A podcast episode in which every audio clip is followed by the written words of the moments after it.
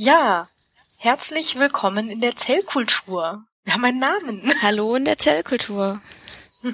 Ich begrüße. Was ist denn eine Zellkultur? ich wollte erstmal die Hörerinnen und Hörer begrüßen. Ach so, mach das. Ja, ich begrüße hiermit die Hörerinnen und Hörer der Nullnummer dieses Podcasts. Der zweiten Nullnummer. Ja, die zweite Nummer. Ja, eigentlich ist es jetzt Nummer eins. Mhm. Ich finde, die Nullnummer ist ja die Nullnummer. Wir können ja, ja. Wir werden sie nie veröffentlichen. ja. Das wäre eine gute äh, Idee, wenn wir das niemals tun. Mm. Diese Informationen dürfen niemals an die Öffentlichkeit gelangen. Ja, wir wollen euch hier in der Zellkultur etwas Schönes über Biologie erzählen. Und zwar möglichst äh, so eine halbe Stunde. Wir haben in der Nullnummer gleich 20 Minuten überzogen. Ähm, vielleicht schaffen wir es diesmal schneller. Und zwar so querbeet, aber nicht irgendwie was Aktuelles, sondern eher äh, ja so allgemeine Dinge über Biologie. Euch jedes Mal ein bisschen was Neues erzählen, was äh, eigentlich so in der Biologie so los ist. Und ja, als Titel habe habe ich mir Zellkultur ausgedacht und die Möpern dazu genötigt, wir haben es gar nicht vorgestellt, fällt mir jetzt auf, ähm, ich habe die Möpern dazu genötigt, dazu zu stimmen, ähm, weil ich das eine tolle Idee finde, da, das klingt jetzt selbstbeweihräuchernd, weil eine Freundin von mir immer, wenn ich gesagt habe, ich fahre jetzt noch Zellen aussäen, sie sich in und gehe in die Zellkultur, dann hat sie immer gedacht, was die da wohl macht, ob die da irgendwie so übers Feld geht und so Zellen aus aussät mit so einer kleinen Tasche, wo sie dann einzeln die Zellen raus rauswirft ähm, und das die dieses Bild, das fand ich so schön. Ja, gut. Ich werde dich auch noch mal kurz vorstellen. Frau Dr. Anna Müllner. Ich habe dich ja noch nicht gestorben. Ich habe dich noch gar nicht vorgestellt. Bekannt aus Funk und Fernsehen, beziehungsweise wie es ähm, jetzt digital he heißt, aus dem Internet. also von Twitter und von aus äh, von YouTube und so weiter, von Blog. I'm from the Internet, I'll be your guide. Ja, und äh, das ist äh, Frau äh, Dr. in Spee Möpern, die ist selber auch Biologin, arbeitet noch an ihrer Dissertation, ist aber beneidenswerterweise immer noch im Labor. Und obwohl die Dissertation momentan beim Prof hängt. Ja, kann man so sagen. Und ähm, wir hatten uns überlegt, also Frau, Müll, Frau Dr. Müllner und ich, äh, dass wir uns ein bisschen über Biologie und Zellkultur unterhalten natürlich. Also wir haben ja jetzt einleitend schon ähm, viel über Zellkultur gesagt, ohne eigentlich zu definieren, was das ist. Aber bevor wir richtig zur Zellkultur kommen, müssen wir vielleicht irgendwie erstmal erklären, ähm, was, äh, da wir ja beide mehr aus dem Bio, mit einem biologischen Hintergrund haben, was wir unter Biologie verstehen. Ja, zu, zur Zellkultur würde ich gerade noch mal ganz kurz was sagen. Und zwar ähm, kam nämlich da immer dann dieses Bild auf, so ja, okay, das sind dann Zellen, die sich dann bilden, die gehen dann abends in die Oper und trinken 5 Uhr Tee und so, das sind halt die, die kulturell äh, kultivierten Zellen oder so.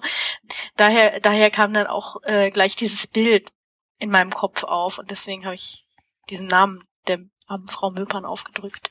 Ähm, ja, und am Anfang jeder jeder Sendung würde ich immer so einen kleinen Biomythos äh, erzählen, den wir dann am Ende kurz auflösen.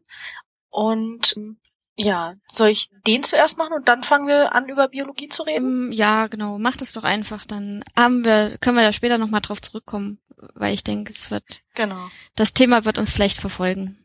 Äh, mein Biomythos ist heute, dass äh, Schimmelpilze genommen werden, um Vanille herzustellen. Also für Vanilleeis, da kommt Schimmelpilz rein. Ja. Mhm. Tja, die Frage ist, stimmt das jetzt oder stimmt das nicht? Genau. Ihr werdet es ja. am Ende der Sendung erfahren. Genau. Ja, äh, Biologie. Kommen wir zur Biologie. Ja. Also ich hatte das damals so gelernt, definitionsmäßig, dass ähm, Biologie griechisch ist und äh, übersetzt so viel heißt wie die Lehre vom Leben. Und das bedeutet ja eigentlich im Umkehrschluss, dass sich die Biologie mit allem beschäftigt, was lebt. Ja, also dann war das eine kurze Sendung. Wir kommen dann jetzt zur Auflösung. nee, Quatsch. Also, weil, ja. Aber wie Biologie definieren ist wir Leben so eigentlich? Das ist Genau, halt jetzt die ja. wichtige Frage. Also Genau. die nächste Frage, die sich daraufhin stellt. Genau. Wa wa alles, was lebt, ist halt schon schwierig zu, zu bestimmen. Genau. Ähm, und da ist man sich bei vielen Dingen auch gar nicht immer so sicher. Und äh, man hat sich dann aber auf so ein paar, ja, Merkmale äh, geeinigt. genau. Also genau. man Und- legt einen bestimmten Katalog sozusagen an und, und kann daran feststellen, ob es sich jetzt um Lebewesen handelt oder nicht. Und die Merkmale des Lebens waren jetzt äh, Fortpflanzung, Reizbarkeit, sie können- Stoffwechsel, Sie äh, grenzen sich ab von, äh, also von ihrer Umwelt. Auch ganz wichtig. Und, Lebewesen. Äh, Mhm. Genau. Sie können sich selbst regulieren. Und ähm, ja, können, sie können sich auch differenzieren. hm? Also aus äh, verändern und äh, sich wachs äh, und wachsen und alles. Ja, und das müssen sie theoretisch auch alles selbstständig können. Wobei bei Parasiten und so ist es dann wieder so eine Sache. Und ähm, Also eine Definition habe ich noch gefunden, ist, dass Lebewesen aus Zellen aufgebaut sind. Also zumindest eine Zelle sollte vorhanden sein, dass man das Ganze als Lebewesen bezeichnet. oh, okay. Ja, das ist eigentlich eine, eine ganz gute Definition eigentlich, wo man dann auch merkt, so alles Leben kommt irgendwie aus der Zelle.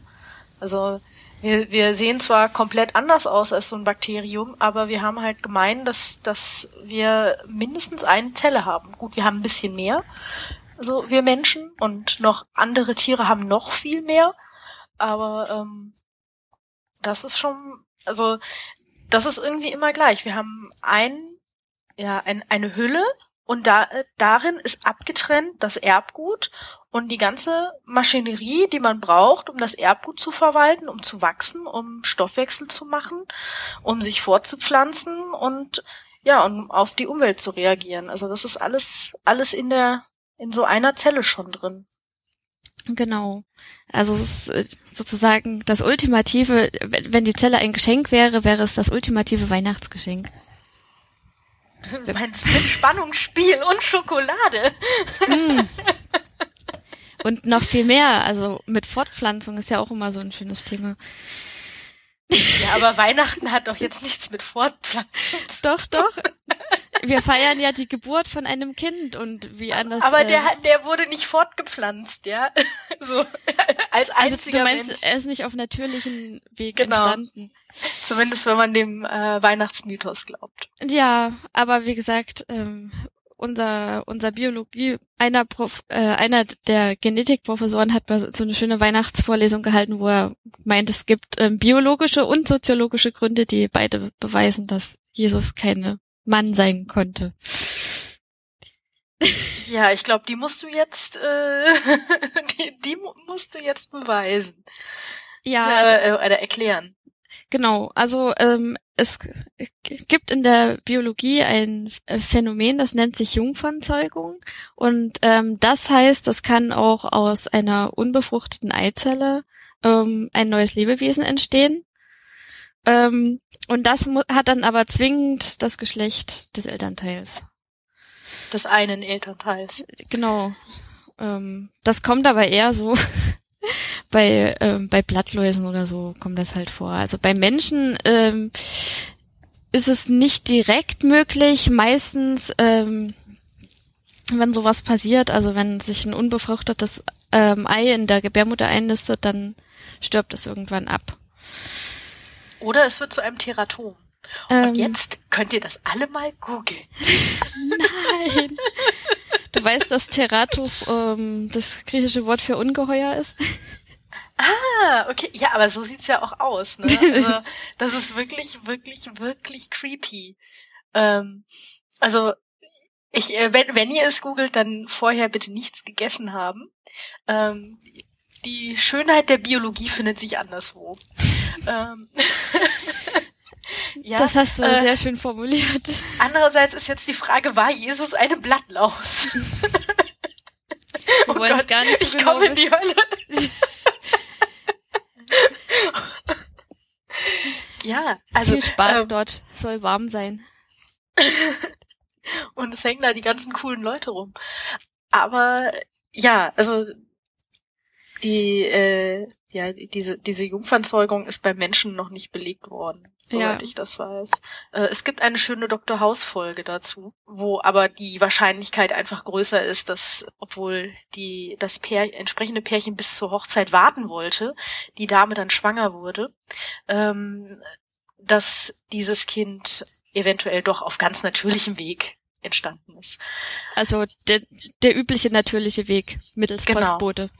Genau, genau. Oder Milchmann, genau. Gasmann. Wie war das so schön? Äh, Gasmann, Briefträger, Elektriker, dann heißt das Mädchen Gabriele. Ui. Wenn man sich nicht sicher ist.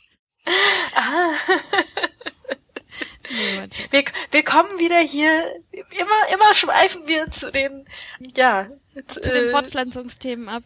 Ja, ja, gut. Aber Biologie ist eben zu einem Sechstel Fortpflanzung. Das, äh, ne? also die, das noch, Leben ja. zumindest. Ja, ja ich meine, ich meine jetzt die die Eigenschaften des Lebewe äh, der Lebewesen sind sechs Stück und davon, außer natürlich, dass sie eine Zelle sind, dann sind es sieben, dann wäre es ein Siebtel. Hm. Nee, wir bleiben ja bei einem bei einem Sechstel. Ja, weil passt gut. ja, gell? Ja. Hm. Ah. Ich habe den als nicht explicit getaggt, ne? Wir sind ja auch noch nicht explizit geworden. Das ist Wir auch ja alles Schulbildung. Das ist Bildung. Wir haben über Jungfernzeugung gesprochen, also ja, bitte. Ja, ja. Wir sind ja, also kein es sind auch explicit. Es, es sind auch äh, äh, auch rein biologische Termini. Ja, wir, wir hatten das ja eben schon angesprochen, dass es ja, also dass das Lebewesen schon bei einer Zelle beginnen. Was da als erstes so in den Kopf kommt, sind natürlich Bakterien, die wir hoffentlich nicht im Kopf haben, aber zum Beispiel zuhauf im Darm und äh, auf, unserer Haut. Haut. und in der Nase und ähm, eigentlich auf allen Flächen, die mit der Außenwelt in Kontakt kommen, leben genau. ein Haufen davon. Ähm, ja, außer, ähm, außer in der Harnröhre da nicht so sehr, weil da das, das ähm, Überlebensklima nicht so freundlich ist. Ja, also wir hoffen zumindest, dass das. Und in der Harnblase, ja, es ist halt ähm, nicht so toll. Der Harnstoff desinfiziert schon ganz gut. ähm, genau. Ähm, Bakterien. Also es gibt mehr oder weniger zwei Arten Bakterien. Das eine sind die Eubakterien. Ähm, Eu steht immer für, für echt. Also es gibt die echten Bakterien und dann gibt's noch die Archebakterien. Also die werden auch als Archae bezeichnet.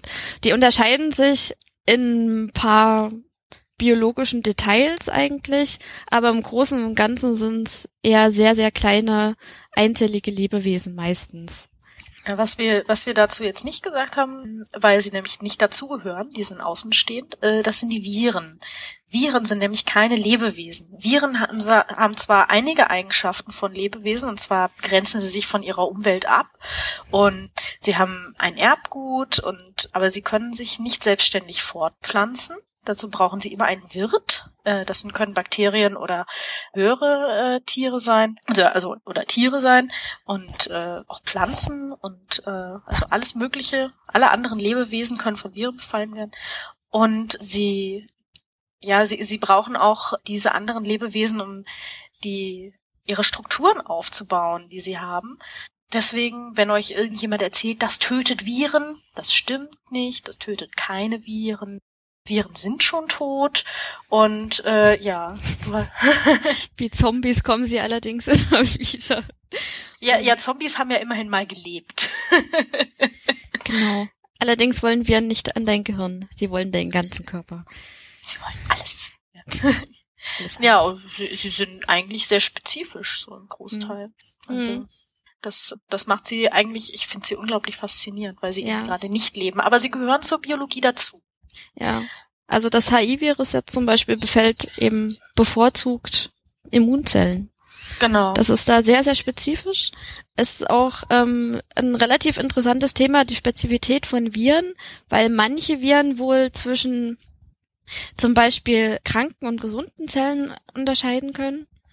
Und teilweise ist es sogar noch abhängig vom Alter desjenigen, der vom Virus befallen wird. Das ist irgendwie ein relativ bisher, glaube ich, noch unerforschtes Gebiet. Oder, oder man hat irgendwie die genauen Mechanismen noch nicht erfunden, aber äh, die Viren sind da schon irgendwie, haben die da Sensoren und können das feststellen. Ja, sie entweder sie docken halt an oder sie docken nicht an. Das ist äh, eigentlich, also sie haben eben Oberflächenstrukturen, die halt an Zellen andocken können. Und wenn die andocken können, dann, dann passt das eben. Mhm. Ähm, und das ist eigentlich alles, was, was die haben. Die haben natürlich mehrere dieser Oberflächenstrukturen.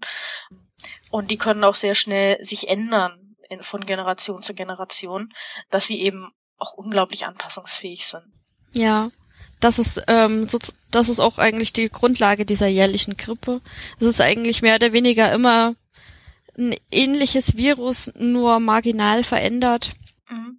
Man versucht dann halt aufgrund der vorliegenden Daten aus vorherigen Jahren vorherzusagen, was jetzt als nächstes für ein Virus kommen wird und entwickelt dann dagegen die jährliche Grippeimpfung. Ob dann auch tatsächlich dieses Virus kommt, das weiß man dann immer leider erst wenn die Grippesaison schon ähm, im vollen Gang ist und dann, ähm, dann ist es halt teilweise schwierig, da noch umzukehren. Mhm.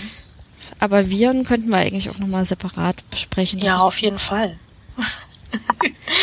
kann man, sie sind ja auch, ähm, sie sind ja nicht nur gemeine Biester, die einen krank machen, sie sind auch ähm, der ähm, Molekularbiologie mittlerweile ein relativ wichtiges Tool geworden. Ja, auf jeden Fall. Ich habe sie ja also deswegen mag ich sie ja so gerne. Das äh, basiert übrigens, also die Viren, die ich benutzt habe, die basieren auf dem HI-Virus. Hm.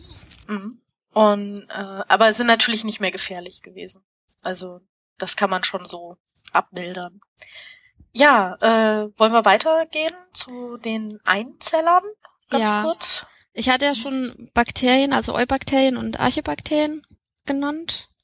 Ähm, die Archibakterien sind ähm, eine relativ spannende Gruppe. Äh, hat, hat sich äh, wurde erst ein bisschen später definiert und was man da vor allen Dingen findet, sind sehr sehr viele Extremophile, das heißt ähm, Lebewesen, die gerne extreme äußere Umstände mögen, zum Beispiel heiße Quellen oder sehr sehr salzhaltige Umgebung oder zum Beispiel hohe UV-Strahlung oder hohe Drücke oder sowas. Also Leute, äh, Lebewesen, die an den Extrempunkten dieser Welt leben. Ja, man sagt ja auch, dass das Leben sich da wahrscheinlich entwickelt hat. Also dass das eventuell halt die archaischen Bakterien sind, die, die schon früher also, hm. ich weiß nicht, was Archaea heißt, aber das klingt einfach so archaisch. Das, ja, das ist, ne? hat, es hat schon mit archaisch zu tun. Ähm, hm. aber archaisch heißt einfach nur ursprünglich. Hm. Obwohl man, ja, weil man doch die, die Arche immer so ein bisschen damit verbindet, ne? Mhm. Aber wahrscheinlich waren auf Noahs Arche, wenn es sie denn gab, mehr als zwei von jeder Sorte Bakterien. Und das wäre wahrscheinlich dann aber auch trotzdem nicht weiter aufgefallen. Großartig. Genau. Auf jeden Fall beide Bakterien, äh, beide dieser großen Bakteriengruppen zählen halt zu den Prokaryoten. Das sind Lebewesen, die noch keinen richtigen Kern, Zellkern haben. Alle anderen Lebewesen haben einen Zellkern und heißen Eukaryoten. Und Eu hat ja schon gesagt, steht immer für echt. Das heißt, wir haben Lebewesen mit einem echten Kern. Zellkern in der Zelle. Das ist ähm, der Ort, wo das genetische Material gespeichert wird in der Zelle. Ja, also das ist eigentlich nochmal so ein, so ein extra, extra Membran, so ein extra Schutz um die, ähm, um, um das Erbgut herum. Die Bakterien kommen da ohne aus, aber die haben natürlich auch einen ganz anderen Lebenszyklus als die meisten anderen Tiere. Ja, okay, Bakterien sind in dem Sinne keine Tiere, aber ähm ja. Na, vor allen Dingen ähm, macht es sowas wie Zellteilung nochmal ein bisschen umständlicher, ein bisschen aufwendiger, aber das ähm, muss bei den ähm, Eukaryoten dann noch sein, denn die haben meistens ein sehr, sehr viel größeres Genom als die Bakterien und äh, dementsprechend muss das dann auch besser verteilt werden.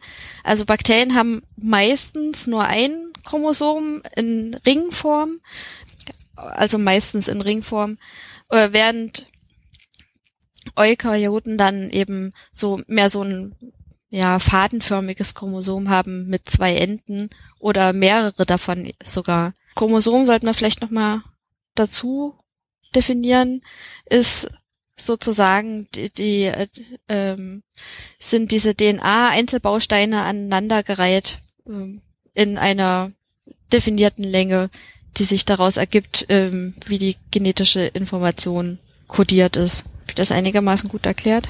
Ja, ich denke. Ansonsten Fragen in die Kommentare. Ähm, wir beantworten die dann sicherlich auch mal.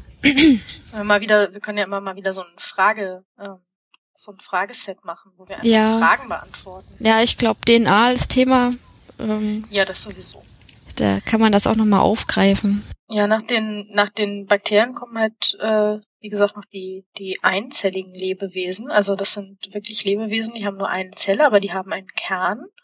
Ähm, du hattest da mal das Pantoffeltierchen erwähnt zum Beispiel und das haben ja viele Leute auch schon mal irgendwie im Biounterricht sich angeschaut. Und ich habe jetzt noch ein viel cooleres gefunden, das heißt nämlich Valonia ventricosa. Mhm. Das ist der größte einzellige Organismus, den es gibt.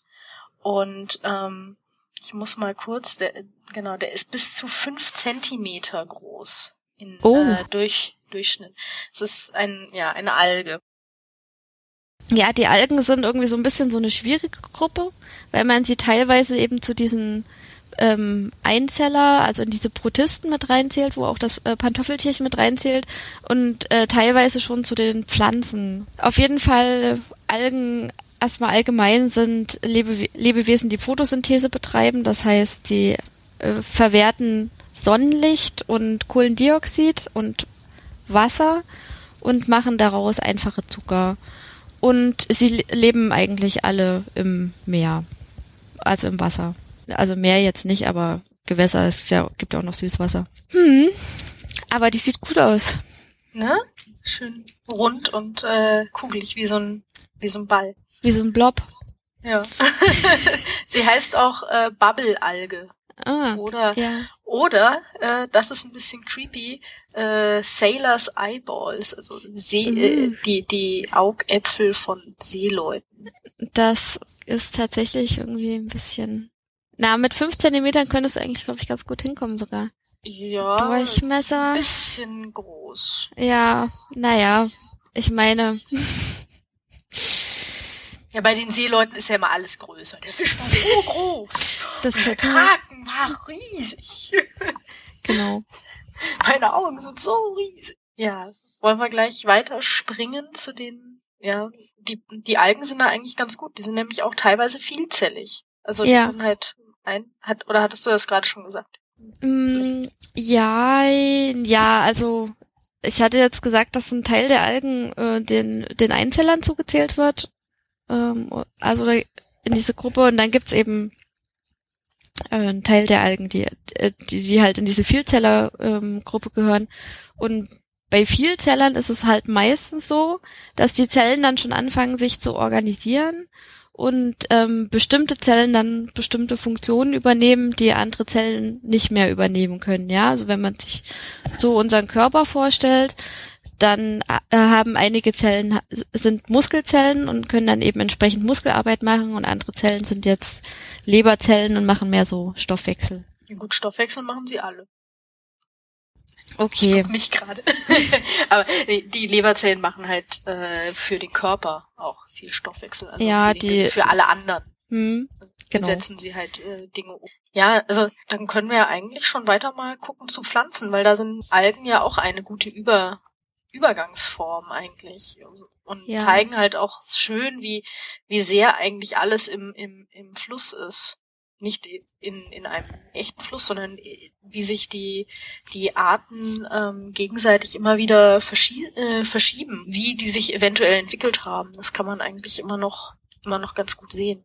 Hm. Ja, also man unterscheidet bei den Pflanzen dann sozusagen zwischen den einfachen Pflanzen wie Moose, und Farne und den höheren Pflanzen, Sträucher, Kräuter, was da nicht alles reinfällt, gefehlt.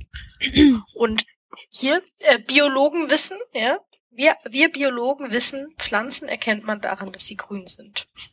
Genau. Und das liegt daran, dass sie Photosynthese betreiben. Was genau. halt ähm, eigentlich einer der wichtigsten Prozesse dieser, dieser Erde ist, denn bei diesem Prozess entsteht der Sauerstoff, den wir atmen. Ja, wobei eigentlich spannend ist, früher war für Tiere Sauerstoff toxisch. Und wir haben uns halt erst dran gewöhnt, dass es Sauerstoff gibt. Ja. also erstmal haben die Pflanzen ganz viel Sauerstoff gemacht. Daraufhin ähm, wurden auch, äh, es gab ja vorher nicht so Sauerstoff in der Form auf ähm, oder nicht in dem in den Mengen auf der Erde und daraufhin wurden, glaube ich, auch erstmal alle Mineralien und so weiter wegoxidiert, die vorher teilweise frei lagen. Also zum Beispiel Eisen fing an zu rosten. Ja, und dann wollen wir weiter direkt zu den, zu den Tieren? Mm. Oder, oder, Warte ja, mal, wir können vielleicht noch ganz kurz die Pilze streifen, weil wir die ja schon in der Eingangsfrage hatten. Stimmt, ja. Ähm, ja, Pilze sind auch wieder, das ist so wieder so eine Sache, die können einzellig auftreten oder auch vielzellig. Interessanterweise der größte lebende Organismus ist ein Pilz im ähm, Yosemite Park, glaube ich, National Park. Das ist einfach ein riesig, riesiger oranger Pilz, der da alles durch äh, ähm, durchwächst. Das ist ein, also der hat immer dasselbe Genom, das ist ein Organismus, besteht natürlich aus ganz, ganz vielen Zellen. Also es ist ein, ein riesiges Biest und ja, Pilze sind äh, unglaublich vielseitig. Die sind halt nicht nur die, die wir halt im Wald finden und essen, wo dann viele denken, das sind Pflanzen, weil die halt wachsen und nicht weglaufen. Aber sie betreiben eben keine Photosynthese.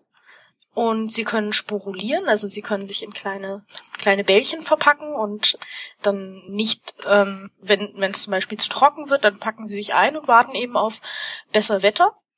Und ähm, ja, sie haben sie haben einen Zellkern, was sie eben nicht zu Bakterien macht. Sie machen keine Photosynthese, deswegen sind sie keine Pflanzen, deswegen sind sie was eigenes. Und sie sind wiederum unglaublich vielseitig.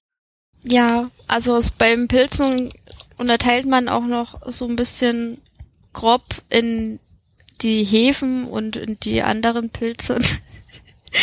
äh, wobei die äh, die andere ähm, also die Hefen teil meistens in so einer runden Form vorkommen, während die anderen mehr so Myzele bilden. Steht der largest living organism ist ein Fungus, ja, das habe ich eben gesagt. Ähm, wie heißt der denn? Ich wollte jetzt gerade sagen, aber es ist nicht Yosemite, sondern der ist in den Blue Mountains in Oregon. Ja, also ich wusste, dass es USA irgendwo ist, aber ich mhm. war mir nicht ganz sicher, wo da genau. Auf jeden Fall, ähm, wie man den misst, ist halt ein Durchmesser und das sind, es ist halt dieses Myzel, also die Myzel ist sowas ähnliches wie Wurzeln, einzelne Zellen, die halt aneinander hängen und das durchzieht dort eigentlich so den ganzen Boden. Ja, 3,8 Kilometer. Also ansonsten sagt man ja immer, wenn man an, an große Lebewesen denkt, denkt man ja meistens irgendwie so an Elefanten vielleicht oder, oder Blauwal oder hohe Bäume. Aber hier ist es tatsächlich so, dass der, der Pilz eine sehr, sehr große Fläche einnimmt. Ja, eigentlich ist er, also so ein, ein Pilz, äh, eine Pilzzelle ist halt auch wieder klein. Und daraus können dann wieder neue Pilze werden. Ja. Ja, das ist ähm, auch sehr interessant, dass es eigentlich die Zellen aller ähm, Eukaryoten, äh, eukaryotischen Lebewesen eine bestimmte Größe nicht, nicht überschreiten. Das heißt, ähm, Mauszellen zum Beispiel sind genauso groß wie unsere Zellen. Und ähm, die, wir haben dann halt einfach nur mehr davon. Ja, dann wollen, wollen wir jetzt weiter zu den Tieren, oder? Ja, da können wir jetzt weiter bei den Tieren machen. Wollen wir wieder anfangen mit den kleinen mehrzelligen Tieren, wie zum Beispiel Bärtierchen? Ja, Bärtierchen! ja, Bär, Bärtierchen sind einfach kleine Vielzeller mit äh, nicht, nicht vielen, vielen Zellen, aber ähm, sie sehen, sie sehen einfach aus wie kleine Bären, deswegen hat man sie so genannt. Eigentlich heißen sie Tardigrada. Und ja, aber dafür haben sie acht Beine. Also ein, ein, ein Bär hat äh, natürlich weniger. Und äh, die sind auch wieder total spannend, weil sie eben auch wieder sporulieren können. Also sie können sich in einen kleinen Ball verpacken und können dann sogar im All überleben. Und sind da, ja, wenn, wenn wir, wenn wir schon weg sind, dann, dann werden, werden die Bärtierchen noch da sein. Ja, ähm, deswegen ist es zum Beispiel, also weil manche Lebewesen auch im All überdauern können, vermeidet man das auch, Sonden irgendwo hinzuschicken, wo tatsächlich die Möglichkeit gäbe, äh, wo es tatsächlich die Bedingungen da sind, dass da Leben entstehen könnte. Und äh, wenn man noch nicht weiß, ob es da, da, schon Leben gibt, also ob sich davon selber welches entwickelt hat. Also ähm, so viel ich weiß, wenn man zum Beispiel auf diesen Jupitermond Europa irgendwelche Sonden schickt und da gibt es ja auch Wasser, dann ähm, versucht man, dass die in der Atmosphäre ziemlich lange brennen, dass die sozusagen an der Oberfläche sterilisiert sind, dass man da nichts einschleppt. Aber, aber man könnte ja, ein, einen Mond voller Bärtierchen machen. Und die werden dann vielleicht, vielleicht groß und putzig und man kann mit ihnen spielen und sie ja. als Haustier haben. Ich weiß gar nicht, ähm, ich denke, dass es bei, bei diesen wenigzelligen Lebewesen ähm, so eine gewisse Obergrenze gibt für eine Größe. Ja, dann bekommen sie halt mehr. Also Zellen. man kann ja die Zellen nicht ins Unendliche aufblähen. Ja. ja. Ja, aber Bärtierchen äh, sind eigentlich auch so ein Markerorganismus für, für Klärschlamm. Also man guckt da sich die Qualität des, des Schlamms an und wenn man Bärtierchen findet, dann weiß man, ähm, dass, äh, dass da schon, dass da bestimmte Bakterien drin sind, die gerade einen bestimmten Stoff verstoffwechseln und ähm, dass der dann sozusagen geklärt ist. Ja, dann gibt es im Meer diverse Leb Lebewesen, die sehr spannend sind. Also es gibt im Meer zum Beispiel ähm, ja, Tiere mit Exoskeletten. Das ist eigentlich ja, also ich, ich finde die unheimlich, weil die haben ihr Skelett außen, das finde ich nicht richtig. Im Gegensatz zu äh, im Gegensatz zu den Wirbeltieren, äh, denn wir tragen das Skelett innen. So wie es sich gehört. Das hat äh, beides seine Vor- und Nachteile. Also ähm, der, der Vorteil von einem Skelett innen ist halt, dass man problemlos wachsen kann, ohne sich häuten zu müssen. Großartig. Weil ähm, das Skelett innen drin mitwachsen kann, während ähm, bei den anderen das Skelett ist dann halt fix und kann nicht mehr wachsen. Es sei denn, es hat irgendwie so Nähte, wo, wo sich das da verbreitern kann. Und ähm, die müssen dann ab und zu mal sozusagen ihr Skelett von sich werfen und, und sich ein neues bilden. Was natürlich auch wieder ähm, energetisch ein ziemlicher Aufwand ist für so ein Tier, denn dieses ähm, Skelett von, äh, von Tieren mit Exoskelett äh, ist meistens so ein Chitinpanzer und ähm, Chitin ist so ein modifizierter Zucker, das heißt, sie brauchen relativ viel, müssen relativ viel fressen, um das herzustellen. Ja, und dann gibt es noch ähm, zum Beispiel Mollusken, wo es eigentlich nur, nur drei, äh, drei Unterarten wieder von gibt. Mollusken finde ich wiederhin, äh, wiederum ziemlich cool, weil äh, ja, das, das sind halt Tintenfische, die sind unglaublich klug. Und Schnecken. Und äh, Aber Schnecken sind jetzt nicht so klug. Also. Ich, Weiß ich nicht, hast du mal mit einer gesprochen? Wir haben sie nur noch nicht gefragt, wer, äh, wer bei der EM gewinnt. Wahrscheinlich wär, würde das auch zu lange dauern.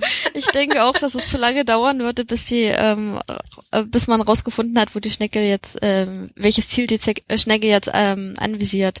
Ganz abgesehen davon haben wir als Kinder irgendwie immer so Schneckenrennen gemacht und die Schnecken haben einfach nicht verstanden, dass sie da zu diesem Ziel kriechen sollen. Die sind dann immer einfach zur Seite abgehauen.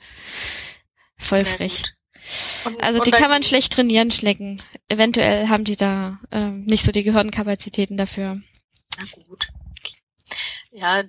Im Gegensatz zu den Tintenfischen, die kann man trainieren ja. tatsächlich. Mhm. Ja. Die werden wahrscheinlich, wenn es äh, die Menschheit nicht mehr gibt, äh, die, die Weltherrschaft an sich reisen. Octopussy-mäßig. ja, und dann gibt es noch die Muscheln die gehören auch noch dazu. Das ist eigentlich ganz interessant, weil es so drei komplett unterschiedliche Lebewesen sind. Ja. Aber die sind äh, alle gehören zu den Mollusken und dass der der Tintenfisch hat ja teilweise auch eine Schale. Ja. Oder einen, einen Schnabel. Die können richtig zubeißen. Das Witzige ist ja bei, bei einigen Tintenfischen ist, ähm, wenn die keine Schale haben, dann suchen sie sich sozusagen externen etwas Äquivalentes. Mhm. Also sie beziehen dann leerstehende Schneckenhäuser oder ähm, irgendwelche Cola-Dosen, die jemand ins Meer geworfen hat oder Kokosnüsse, sowas halt. Mhm. Also die suchen sich da mal so einen, so einen kleinen Schutzraum, Safe mhm. Space. in dem sie sich sicher fühlen. Ja, genau. Und ähm, was alle drei gemeinsam haben, ist eigentlich, dass sie regelmäßig auf irgendeinem Teller landen. Noch. Meistens auf Französisch. ich weiß gar nicht, wie das bei den Tintenfischen ist, aber. Ähm, nee, die, die Tintenfische zum Beispiel eher in Griechenland. Da kenne ich das eher her. Ich, ich kenne das auch ähm, aus, also von Paella oder sowas. Ja, stimmt. Ja, da, da kommt also das auch gerne rein. Anrainerstaaten größerer Meere kommt mhm. es häufiger mal zu Tintenfischgenuss. Die ersten Tiere, die von Steinzeitmenschen äh, gehalten wurden, als äh, ja wie, wie Schafe eigentlich waren Schnecken. Mhm. Und sie haben sich auch sehr viel von äh, Mollusk, also von von äh, Oystern ernährt, Aus, okay. Austern ähm, und äh, Muscheln. Also die haben sehr gerne Musch Muscheln gegessen und sie haben äh, Schnecken äh, gezüchtet. Okay. Und, und gegessen. Das, Kannst meine, du, weißt, Sinn, also hast du da, ähm, gibt's da irgendwie so Ausgrabungsfunde oder so? Mhm, da gibt es. Äh, also ich meine, es ist, bietet sich ja an, so, sowas zu finden, weil Schnecken ja ein relativ hartes Haus haben, also sowas, was sich fossil ein bisschen länger erhält als jetzt irgendwie eine Fischgräte oder so. Ich suche mal eben. Ich suche gerade finde das jetzt aber nicht. Ansonsten ist, ich fülle jetzt mal die Lücke. Ansonsten ist es ja so, dass, äh, dass Insekten oder äh, äh dass wahrscheinlich mehr Tiere auf dem Speiseplan der frühen Menschen standen, von denen man das vielleicht äh, heute als europäischer Mensch gar nicht mehr so vermutet. Es sei denn, man hat halt zum Beispiel ähm, Rüdiger Neberg gelesen und weiß, wenn man durch Deutschland wandert, äh, dann kann auch mal eine Fliege nährhaftes Protein sein. Wenn man jetzt gerade nicht irgendwie Reste von einer Bäckerei an, abstauben kann oder wenn eben kein Fisch beißt oder so. Oder man keinen Angelschein für die entsprechende Gegend hat. Was guckst du gerade? Ähm, ich habe ich hab jetzt nur noch mal nach den ähm, nach den äh, Schnecken geguckt, aber ich finde jetzt auf die Schnelle natürlich nichts, aber ähm, das ist eigentlich, äh, also hier ist etwas, dass sie äh, Schnecken gefunden haben in vielen, ja, vielen Abfallstellen quasi in, im, aus Steinzeit äh, oder beziehungsweise Eisenzeit funden. Mhm. Da wurden aber auch schon andere Sachen gefarmt. Ich meine, es wäre von den von den Orkney-Inseln ähm, mhm. gewesen, wo sie das gefunden haben. Ja, ja. Also ich meine, leicht zu haltende billige Proteinquelle. Insofern. Wer, wer möchte sich da beschweren? Allerdings werden da immer noch äh, Schnecken gefarmt und äh, es macht einem auch so ein bisschen Angst, weil man die ganze Zeit angeboten bekommt, hier lernen Sie, wie man richtig Schnecken farmt. Mhm. Also ich meine, du könntest dir quasi so deine eigene Farm auf dem Balkon aufbauen, wo du dann halt deine Schnecken hast, die du ein dann gibt's regelmäßig Schnecken. Weil die ja. ja schön kleine neue Schnecken. Ich finde es auch ähnlich wie in dem äh, in dem einen Witz nach dem Motto, ich hatte als Kind eine eine Ameisenfarm. Ja, ich nicht, weil ich fand es irgendwie immer so schwer, die dazu zu kriegen, den Flug zu ziehen. okay. Ja, können wir schon weiter zu den Wirbeltieren oder haben wir was vergessen? Ja, Na, es gibt noch so Würmer. Insekten ja. hatten wir vielleicht nicht, Spinnen hatten wir auch noch nicht zum Beispiel. Stimmt, ja. Da, ja, ich dachte, du hättest eben was über die Insekten erzählt. Ähm, ich habe nur gesagt, dass, ähm, dass man die essen kann. Also. Toll. So, ja, also so, so mein, unterteile ich mir ja übrigens die Biologie eigentlich. Das ist grüne Sachen, Dinge, die man, die man essen kann und Lebewesen, die man essen kann. Naja, Pilze, die man essen kann, genau. Pilze, ja. die man nicht essen sollte. Genau. Pilze, ja. die man essen kann, aber wo man es vielleicht auch nicht sollte. Pilze, die man nur einmal essen kann. Genau. Ja. Also Insekten ähm, wobei, also wir können ganz kurz zu den Gliedertieren was sagen. Also Würmer und so, das sind Gliedertiere, wenn ich das richtig im Kopf habe. Die sind halt einfach, die bestehen aus vielen äh, kleinen Segmenten und haben so einen ganz, äh, ja, äh, ganz einfachen Aufbau. Aber großer Mythos übrigens auch, wenn man einen Wurm in zwei Teile teilt, dann hat man nicht äh, zwei Würmer, man hat auch nicht einen Wurm, sondern man hat wahrscheinlich einen toten Wurm. Ähm, je nachdem, wie viel man dran lässt. Und der arme äh, Wurm hat dann auch Schmerzen, ähm, so viel er davon schon mitkriegt.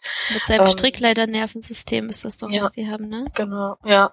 Also der wird das auf jeden Fall mitkriegen. Das äh, in, hier, wo du Rüdiger Nieberg gesagt hast, der hat dann auch gezeigt, wie man, wie man die Würmer gut tötet. Da muss man nämlich, weil man ja den Kopf und den Hintern nicht auseinanderhalten kann, muss man nämlich an beiden Seiten drücken, damit dann die Blutzufuhr äh, ja gestoppt wird.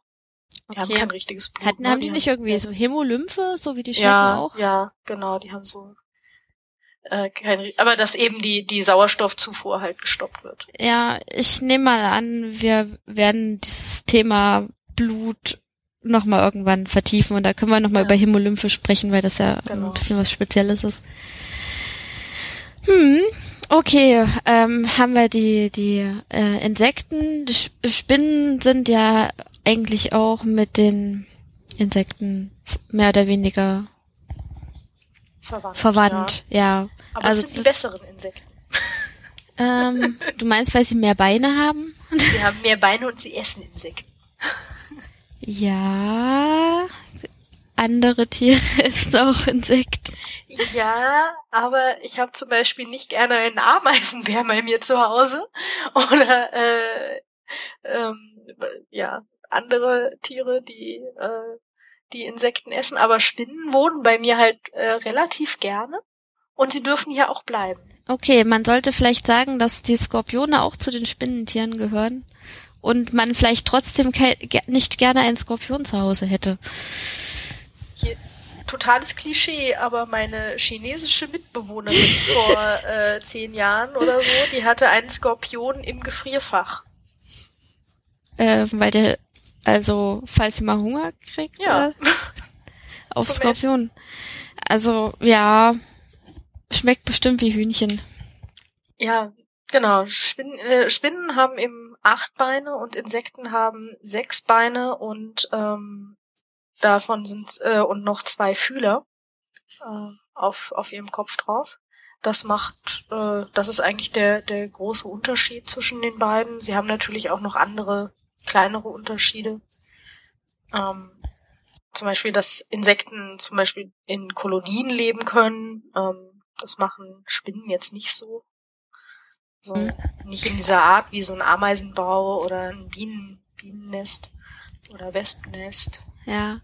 Also man, ähm, der Oberbegriff für Spinnen, Insekten und auch für die Krebstiere, die du vorhin hattest, also die mhm. Mollusken und so weiter, ist ähm, Gliederfüßer. Mhm. Oder Arthropoden. Wenn man das gerne auf Lateinisch aussprechen die möchte. Mollusken dazu? Hm? Da stehen ähm, Krebstiere, ich nehme an, das so, gehört damit dazu. Okay. Ja. Was vielleicht auch noch interessant ist zu wissen, ist, dass die Spinnen und die, also dass es Spinnen auch unter Wasser gibt, Insekten aber eigentlich nicht, weil ähm, Insekten unter Wasser sind dann eben, ja, da, da sind dann so Schrimp draus geworden. Und äh, so ähnliche Tiere, wie heißen sie? Shell Shellfish. Ähm mm. Krustentiere. Ah ja. Okay, sehr spannend. Ähm, ich dachte Krustentiere. Nee, das ist, das verwechsel ich jetzt gerade. Aber da gibt's ja so Seesterne zum Beispiel. Das zählt ja dann eher wieder in eine andere äh, Klasse von, von Tieren rein, die, die auch äh, tatsächlich nicht wie wir so eine Spiegelsymmetrie haben, meistens, also zum großen Teil, sondern mehr so eine Radiärsymmetrie. Ja, gehören Seesterne mit rein. Ich weiß nicht, ob da noch, ob da noch mehr so in die große Gruppe, äh, in diese Gruppen mit rein gehören. Das weiß ich jetzt auch nicht. Mhm. Ja. Also, wenn wir schon gerade im Meer sind, unter Wasser gibt's ja eine Menge Tiere, die, die irgendwie stark von dem abweichen, was man halt so kennt. Ja, Seegurken zum Beispiel. Also es das heißt zwar Seegurke, ist aber keine Pflanze, sondern ein Tier.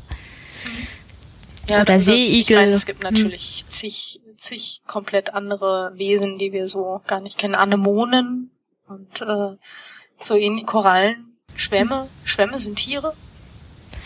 Ja, hier Polypen sind auch Tiere. Mhm.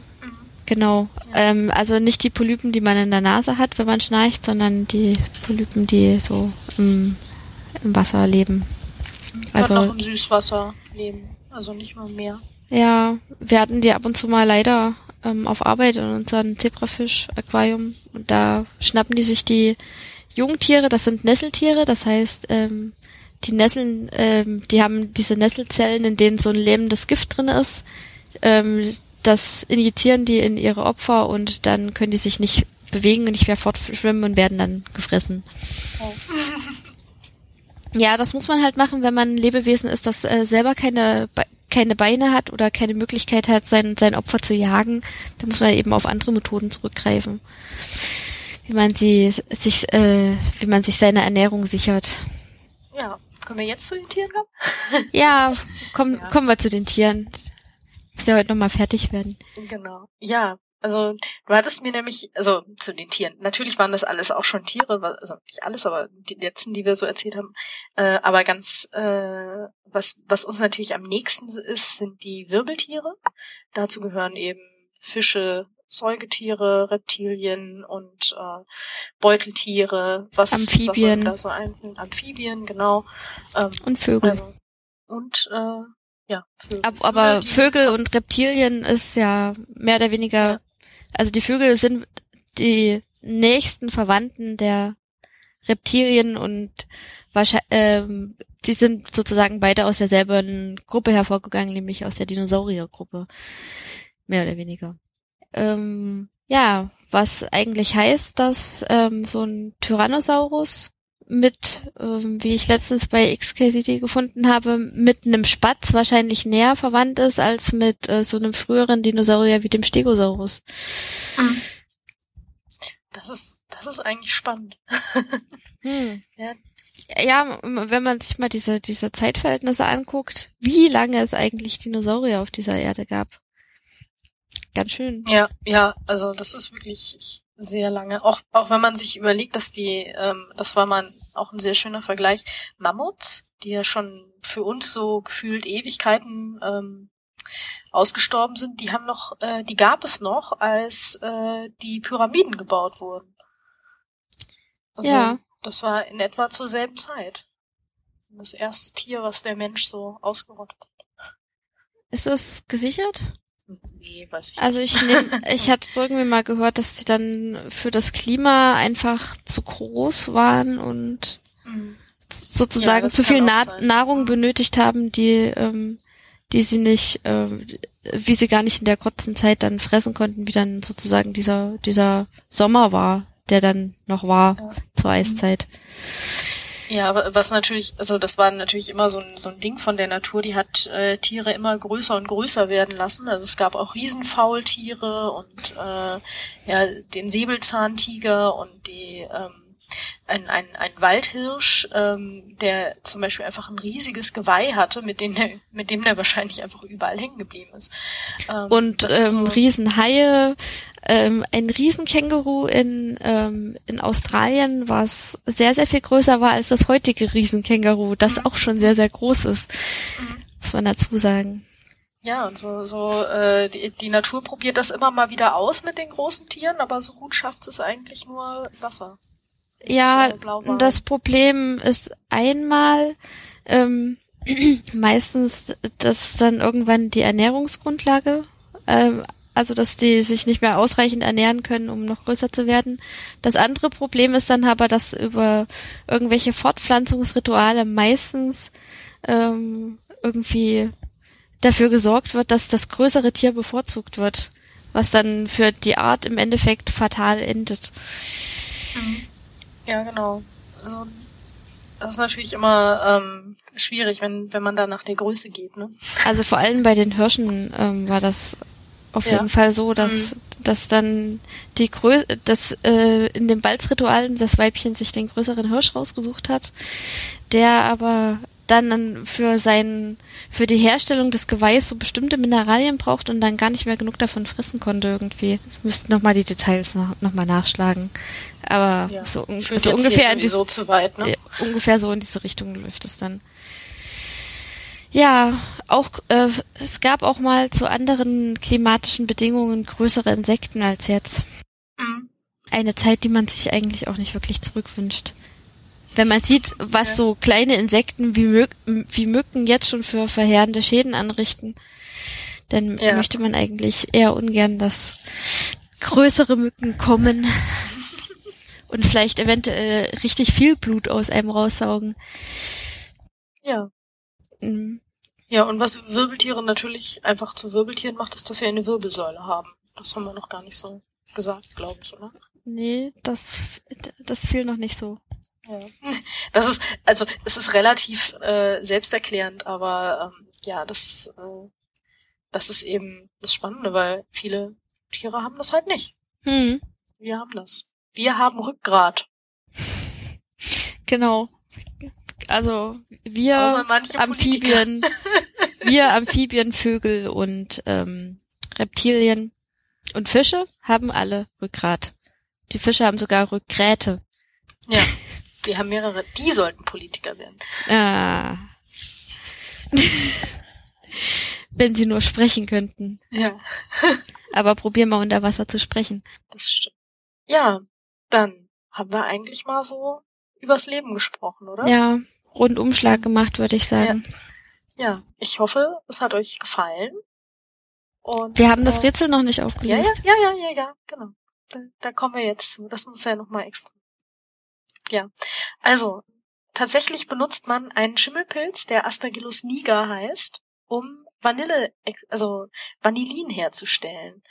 Und zwar nimmt man dazu Holz und dann nimmt man den Schimmelpilz und der äh, Schimmelpilz kann dieses Holz fressen und verarbeitet das mit Enzymen, ähm, die er besitzt. Also Enzymen sind einfach kleine ähm, Moleküle, die er hat, die, ähm, die wir alle haben, die das Holz, äh, also das Lignin, umwandeln zur Vanille. Und äh, im Grunde kann man sich das wirklich vorstellen wie eine Kuh, die Gras frisst und die dann Milch gibt. Weil so ähnlich macht die das auch, nur etwas deutlich komplexer. Der Schimmelpilz macht das sehr viel einfacher. Aspergillus niger ist äh, eigentlich bekannt als der gemeine Gießkannenschimmel und ähm, ist auch zum Beispiel angeblich dafür verantwortlich, als Fluch des Pharao zu gelten, der dann die Leute eine Aspergillose hat erleben lassen. Das ist sich, sicherlich keine schöne Erkrankung, aber ich glaube, der Butler hat auch gesagt, dass das gar nicht so stimmt. Also ich glaube, es gab irgendwie zwei Leute, die dann krank wurden. Aber also ich glaube, man sollte die Sporen auf jeden Fall vermeiden einzuatmen. Nee, also ich, mein, ich meinte das mit diesem Fluch des Pharao. Ach so. nicht, nicht, dass der nicht gefährlich wäre. Also wenn, wenn jemand äh, wirklich Probleme hat mit den Atemwegen oder so, dann sollte auf jeden Fall die Sporen nicht einatmen. Und sowieso sollte man Schimmelsporen nicht unbedingt einatmen, wenn man es, also so in großer Menge. Ähm, was aber, also, wo man dann aber wieder zu sagen muss, also es ist nicht irgendwie eklig. Der Schimmel ist dann auch selber nicht mehr in dem Vanilleeis drin natürlich. Wobei ja zum Beispiel Salami oder, oder Käse auch gerne mal mit, mit Schimmeln, mit Edelschimmel bewachsen ist. Das ist ja, ja dann sogar gewollt. Also theoretisch kann man viele Schimmelarten auch essen. Ähm, das ist das eine. Und ähm, ein Schimmelpilz ist auch verantwortlich für das eigentlich, naja, sagen wir mal so erste industriell hergestellte Antibiotikum, was zur Verfügung stand, nämlich das Penicillin. Genau.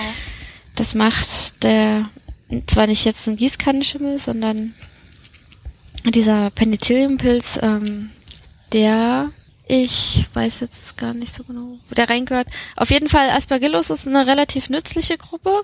Und wenn wir zum Beispiel sowas wie Sake herstellen wollen, also japanischen Reiswein, dann wird auch mit einem Aspergillus, und zwar dem Aspergillus uryzae, dem Reisaspergillus, ähm, vorvergärt. Das heißt, der Reis wird mit dem Schimmelpilz äh, inkubiert. Der Schimmelpilz ähm, spaltet die Stärke im Reis zu Zucker und den Zucker kann dann die Hefe verwerten, um daraus Alkohol herzustellen. Ja, spannendes Thema, habe ich ja. mal in meiner Vorlesung damals drüber erzählt. Ah, cool. Hätte ich dich das eigentlich machen sollen? Mal lassen sollen. naja, ich meine Aspergillen halt, ne? Ähm, ja.